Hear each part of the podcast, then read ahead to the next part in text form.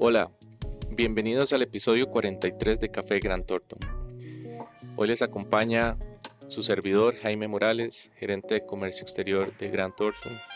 Me acompaña mi compañero Joel. Hola, espero que se encuentren bien. Eh, yo soy el consultor de ciberseguridad aquí en Gran Thornton y esperamos que este sea, sea de agrado para su, su, entendimiento. Sí, pues un placer compartir con vos el, el día de hoy. Eh, pues queremos traerles un tema importante para, para la época.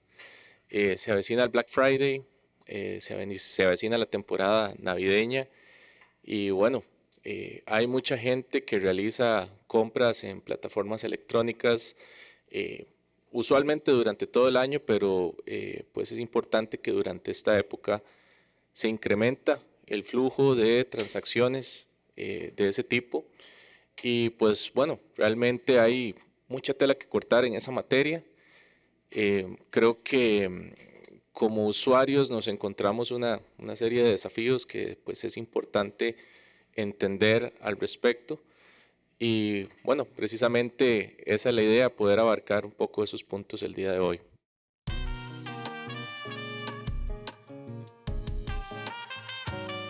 En lo particular, eh, siempre surge una, una gran duda respecto a la veracidad y la confiabilidad que pueden dar diferentes sitios web donde se pueden ejecutar compras, eh, donde podemos adquirir productos. Creo que ahora, pues, como usuarios estamos en un bombardeo eh, importante de publicidad. Y pues ahí te pregunto, Joel, ¿qué debemos tomar en cuenta como usuarios para saber si estamos comprando en un sitio seguro, cómo eh, saber que no vamos de repente a vulnerar la información, por ejemplo, de nuestra eh, tarjeta de crédito o cualquier otro dato importante, cómo garantizarnos que no vamos a perder el dinero. Entonces, yo creo que las experiencias nos han demostrado que tal vez no tenemos tanto cuidado con eso y quisiéramos saber cuáles son tus recomendaciones al respecto. Bueno, perfecto. Para iniciar, creo que lo más importante es entender que el Internet es la herramienta más poderosa de la humanidad, en el cual vamos a ver cómo se puede utilizar para el bien y para el mal. En este caso, lo utilizaremos para el bien, el bien propio y personal de nosotros sobre, ok, quiero obtener un producto, lo quiero obtener de en esta, esta tienda, en esta plataforma electrónica y demás. Entonces, vamos a iniciar primero con unos pasos importantes a, a tomar en cuenta para poder verificar que esta tienda o esta plataforma o, este sitio web donde vamos a entrar sea seguro. Primero que todo, si es una tienda que ustedes vieron en publicidad, en, ya sea en redes sociales o en alguna otra eh, medio eh, electrónico, o ya sea por correo, siempre es importante validar que esta tienda sea pues verificada en cierta medida. ¿Cómo podemos hacer esto? Es yéndola a buscar a Google. Ponemos el nombre de la página y vemos ahí hasta algunas páginas ya cuentan hasta con sus propias eh, estrellas de calificación sobre qué tanto se utiliza y qué tan popular se encuentra. Uno de esos puntos importantes es primero ver si la tienda llega en los primeros puntos de búsqueda sobre ese nombre, porque muchas tiendas pueden compartir nombres, pueden tener similitudes en las búsquedas y demás, pero ya puedes validar sobre esa tienda es popular, sí o no, desde el primer inicio que empiezas a buscarla en Google. Después, ya si vamos a ingresar desde las publicidades como tal, sí debemos tener en cuenta unos puntos en la página web o donde nos esté mandando eh, la publicidad. Primeramente es como el protocolo o la dirección URL donde se encuentra la página. Esto normalmente es como el HTTPS barra barra, el nombre de la, de la página o la dirección de la misma. Esta debe tener siempre, o muchos navegadores muestran un candado, que ese es un candado que asegura el protocolo de seguridad avanzado, ese protocolo de seguridad del, del, formato de Internet. En este caso, el HTTPS es un formato de eh, página segura. Entonces, es uno de los puntos importantes a tomar en consideración. El siguiente punto creo que es, pues, que, ok, ¿qué vamos a comprar y cómo lo vamos a comprar? Realmente, muchas páginas, hasta de páginas populares, páginas de alto flujo de, de compras, tenemos eh, ciertos productos específicos a tener en consideración eh, que son mucho más fáciles de ser víctima de, estafas o pues falsedad en los mismos. Entonces, en el producto específicamente, viéndolo como usuario, debemos verificar la descripción del mismo. Ya verificando la descripción, podemos validar si es ya sea la caja de un producto, el producto como tal, o la imagen de un producto, que eso sucede muy comúnmente en algunas personas que compran internet. Y eso se puede ver hasta en varios blogs y o varias opiniones de las personas que compran ese producto. Entonces también es importante dirigirse a la parte de comentarios de los, de los usuarios que han comprado ya ese producto. También vamos a ver el tema de en las plataformas cómo ir y pagar específicamente esos productos. Realmente muchas plataformas brindan muchos medios de pago, ya sea PayPal, ya sea tarjeta de crédito, ya sea algún otro pago, dependiendo del país de la tienda, que permita hacer ese, ese tipo de transferencias. Bueno, en este caso, primero que todo, debemos ver si la tienda acepta el pago dentro de la misma tienda. Ok, vamos a ir a, fijarnos en el URL de la tienda y vamos a verificar que sea la misma dirección, pero con muchos más caracteres extendidos. ¿Qué podemos decir en esto? Ok, HTTPS barra barra, nombre de la tienda, barra, eh, payment card o método de pago o este carrito, etc. Hay varias extensiones de la propia página que podemos verificar que sea dentro del mismo, de la misma página o de la misma seguridad. Hay otro tipo de páginas que también esto genera que los dirijan a otros medios de pago, que puede suceder acá, acá en el país, como el BAC, que vos vas a una tienda, pagas, se abre una, una pestaña externa y te aparece el logo del BAC o te aparece también este, conexiones con una URL que viene a decir back. Igualmente en estas debemos verificar que sea seguro la, la transacción y que tenga el protocolo de seguridad de la página web. Ya con eso podemos ir descartando también si es una página segura o no es una página segura. Entonces, eso principalmente a nivel de compra o proceso de compra es lo que debemos verificar primero antes de, de obtener un, un producto. Otra cosa muy importante a tener en consideración es eh, cuál específicamente eh, página de compra vamos a elegir. Porque realmente, como dijo Jaime, hay muchas páginas en, esto, en, la actualidad para hacer compras, ya sea de cualquier producto o de productos específicos. Entonces, aquí es donde yo te pregunto, Jaime, ¿qué es o cuáles son las páginas que vos sientas confianza de primera entrada, las páginas que son de publicidad o que vas vos y buscas directamente en internet.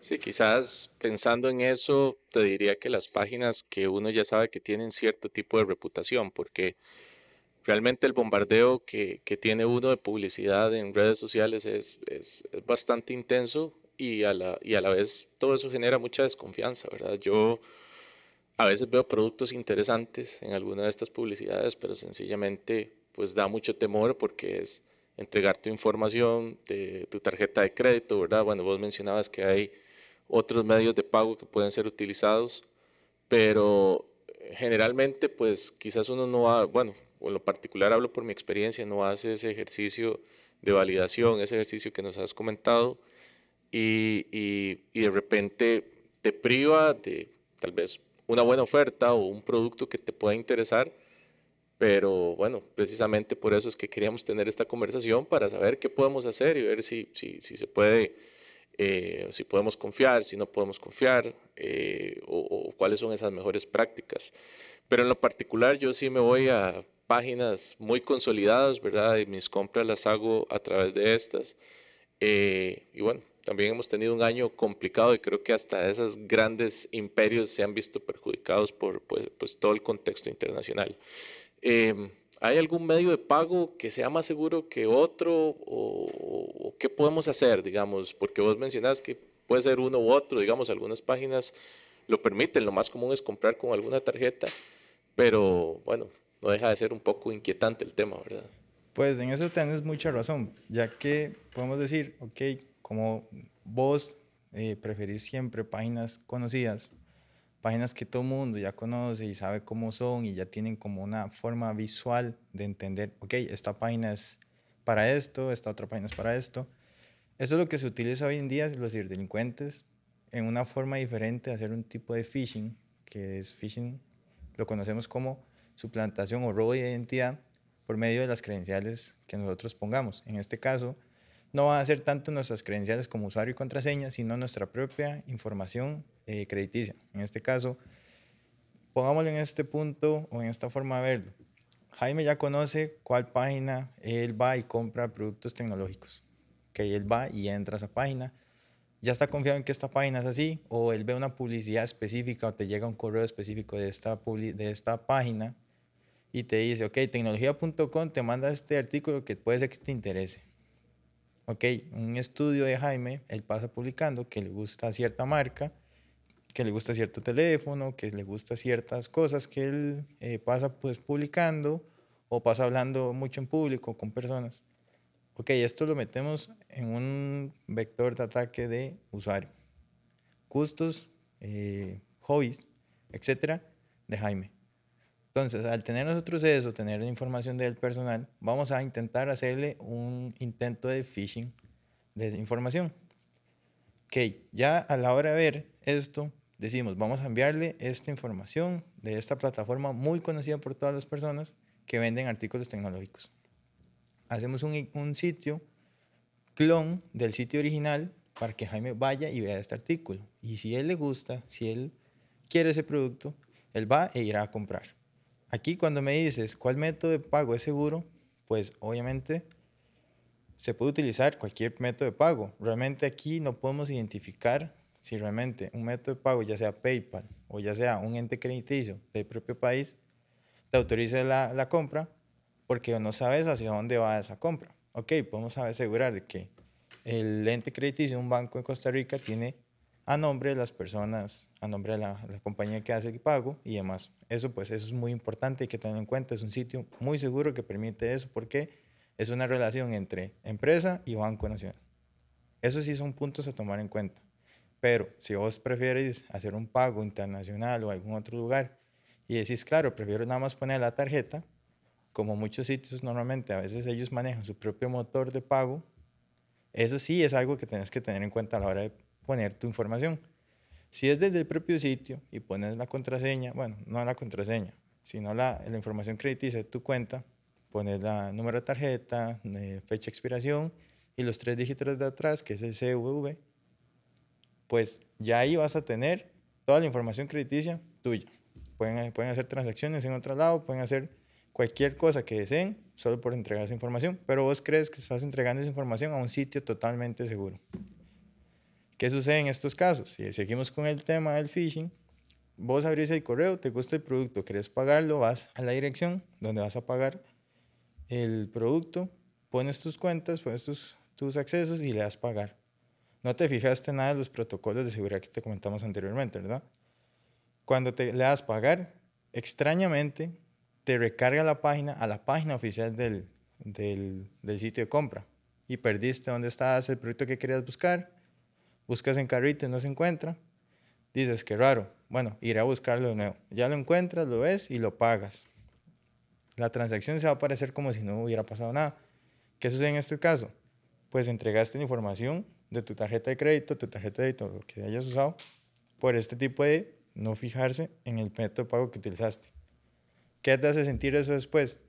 Que fue un pequeño error del sistema y que no te robaron nada. Y esta, esta información obtenida de tu parte puede utilizarse para hacer otras transacciones, otros, otras formas, hasta para fomentar el crecimiento de los ciberdelitos en, el, en cualquier lado del mundo. Esto es lo que hace que sea tan jugoso estar en este mundo haciendo eh, este tipo de delitos informáticos. ¿Qué te hace sentir después eso como usuario? Tranquilidad de que nada pasó. Correcto. Pero realmente, pues estás ahorita en peligro total. No sabes en qué momento te vayan a sacar todo lo de la cuenta o que vayan a hacer una compra que supere tus capacidades de pago. Puede ser que muchas empresas o organizaciones eh, de bancos como tal den una tarjeta y que tengas un, eh, un límite pues bastante alto para gastar, pero realmente vos sabes que no vas a gastar todo ese límite. Y aún así podrían ser capaces ellos de utilizar todo ese límite y te dejan una mala situación económica por un pequeño detalle que no te fijaste. Entonces, son cosas que hay que tener mucho en cuenta en este tipo de cosas, ¿verdad? Claro.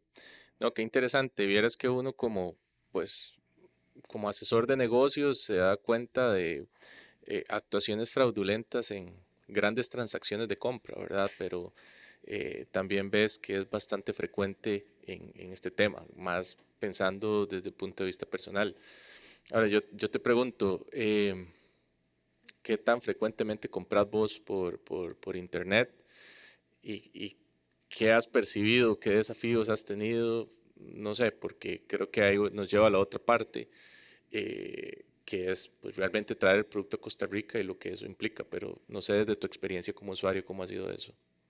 Pues honestamente, para iniciar el tema de, de las compras por internet, sí me gusta realizar varias compras extranjeras porque son productos que no se consiguen dentro del país, más que yo compro mucho tecnológico, entonces eh, esto sí es muy importante tener en cuenta. Primero que todo, el tema del vendedor es lo primero que yo me fijo, ya que es algo que dice mucho de la calidad del producto que vas a obtener.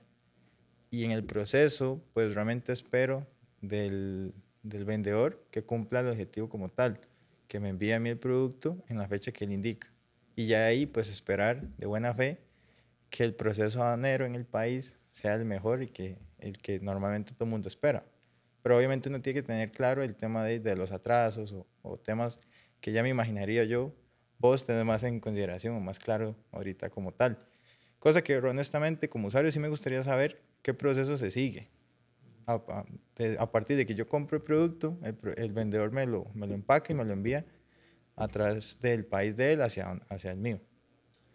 Sí, vamos a ver, este año en particular y desde que empezó la pandemia, pues toda la logística se ha visto muy afectada. Entonces, es súper común la pregunta, ¿por qué no han llegado mis cosas? ¿Verdad? Y lo, lo, cierto del caso es que eh, estamos viviendo una nueva normalidad en materia logística, pero creo que más allá de eso, eh, las decisiones de comprar o no comprar tienen que ir más atrás, ¿verdad? Y yo creo que eh, mucho tiene que ver en primera instancia con saber o, hacer una buena definición de quién va a ser eh, la empresa que te va a acompañar en este proceso de traer el producto de uno u otro país, porque ahí nos enfrentamos a dos cosas. Uno, lo que son pagos de impuestos, que deberíamos tener claridad, los costos asociados a cada uno de, eh, de, pues, de esos procesos de traslado del país de origen eh, y la importación en Costa Rica. Y el otro tema es que hay una serie de productos que tienen permisos especiales que bajo ninguna circunstancia voy a poder importar. ¿Verdad? ¿Por qué? Porque necesitan un registro sanitario, necesitan algún permiso especial que de repente me puede tomar muchísimo tiempo, puede ser sumamente costoso. Entonces, desde ese punto de vista, sí, sí creo que hay muchos desafíos y creo que la selección de la empresa que te va a hacer la, la, logística va a ser sumamente importante. ¿Qué hay que tomar en cuenta?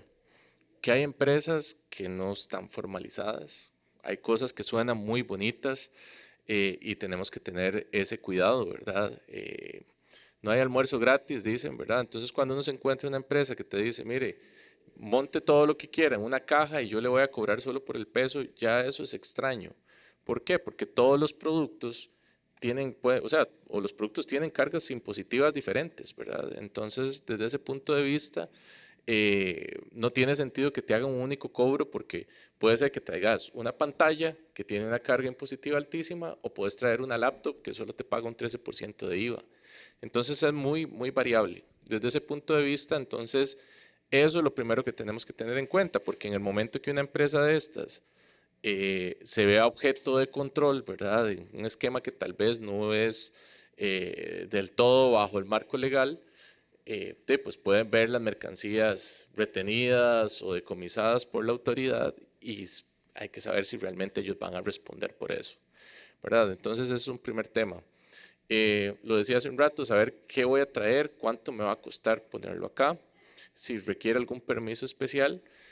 Y eh, el ejercicio de costos, porque a veces la gente es muy impulsiva realizando las compras por internet porque ve determinada oferta, pero si analizamos cuánto cuesta el producto, que de repente hay algún cobro de algún impuesto interno del país donde estamos comprando, la logística para llevarlo al punto de salida de ese país, el transporte internacional, un seguro, la documentación acá, los impuestos, de repente cuando haces el ejercicio total, te encontrás con que te salió más caro que lo que vale en Costa Rica, ¿verdad? Entonces ahí eso es, eso es un tema muy, muy importante. Eh, otra cosa, eh, pues tiene que ver con las exoneraciones que anteriormente existían, ya hoy no hay, ¿verdad? Antes existían lo que se llamaban los pequeños envíos sin carácter comercial que permitían hacer, eh, pues aplicar exoneración dos veces al año eh, para mercancías que tuvieran un valor inferior a los 500 dólares. Eso desapareció. Ahora lo podríamos aplicar únicamente si el envío es directamente de un familiar a través de una empresa de courier o de carga directamente hacia mí como persona física y yo demostrar el vínculo familiar que tengo con esa persona. De lo contrario, no vamos a poder aplicar exoneraciones, la que anteriormente estuvo vigente hasta mayo del 2021 pues desapareció y fue muy controversial, inclusive algunos comerciantes estaban bastante en desacuerdo con ella, pero eh, el mensaje detrás de esto es, bueno, tenemos que entender cuántos que pagan los productos para poder hacer ese ejercicio de costos, porque si analizamos no solo el costo, sino también la posibilidad de perder una garantía, por ejemplo, o que se hay, una complicación con, con, con la garantía de ese producto, pues ahí es donde hay que ponderar y ver si vale más la pena pues comprar en Costa Rica, ¿verdad? Pero eh, sí es un escenario un poquito eh, complicado eh, porque las cosas no están tan ágiles quizás como, como antes. Siempre esta época del año es lenta porque hay muchísima saturación, principalmente lo que son envíos desde los Estados Unidos. Pero como usuarios creo que tenemos que tener claridad de que mm, tenemos que hacer como ese estudio previo para ver si realmente vale la pena y no ver en ningún momento eh, expuesto nuestro dinero, ¿verdad? O envueltos en algún tipo de polémica por la empresa que escogimos o porque declaramos algo mal, ¿verdad? Porque al final, pues, un error en aduanas puede salir carito. De hecho, eso te iba a comentar, que primero que todo el tema de la temporada, eh, pues te hace perder el enfoque lo que quieres comprar. Y el comprar en línea es una ciencia que conlleva tener el producto que vos quieras. La, de dónde lo vas a comprar. A las personas al estar de una, una época tan impulsiva de compras y demás, pues no se fijan los detalles que ya comentamos a nivel aduanero como a nivel informático. Entonces pueden conllevar esto a generar un error o una mala compra que puede, puede extenderse hasta eh, pues pasar un mal rato y una pérdida económica bastante grande, más de lo que pensábamos que el producto nos podría costar. Entonces el tema de, de mantener la calma en estas épocas es bastante importante en todo sentido para tener pues la mejor experiencia de compra con, con lo que nos brinda el país y los, y los sistemas eh, informáticos hoy en día. Exacto, exacto. Pero bueno, no, eh, pues agradecerte el espacio. Yo creo que ha sido una conversación bastante provechosa y pues bueno, ahí en un momento que me surja alguna duda en, en temas de, de, seguridad, ¿verdad? Respecto a las compras, pues te estaré ahí pues tocando el hombro. De igual forma, pues cuando se te pegue algo por ahí, pues ahí quedamos a la orden, ¿verdad? O algún temilla aduanero. Pero bueno, muchísimas gracias por el espacio y, y esperamos que pues sea de provecho también para quienes nos escuchen. Muchas gracias a todos. Los esperamos en el próximo episodio de Café de Gran Torto. Muchas gracias.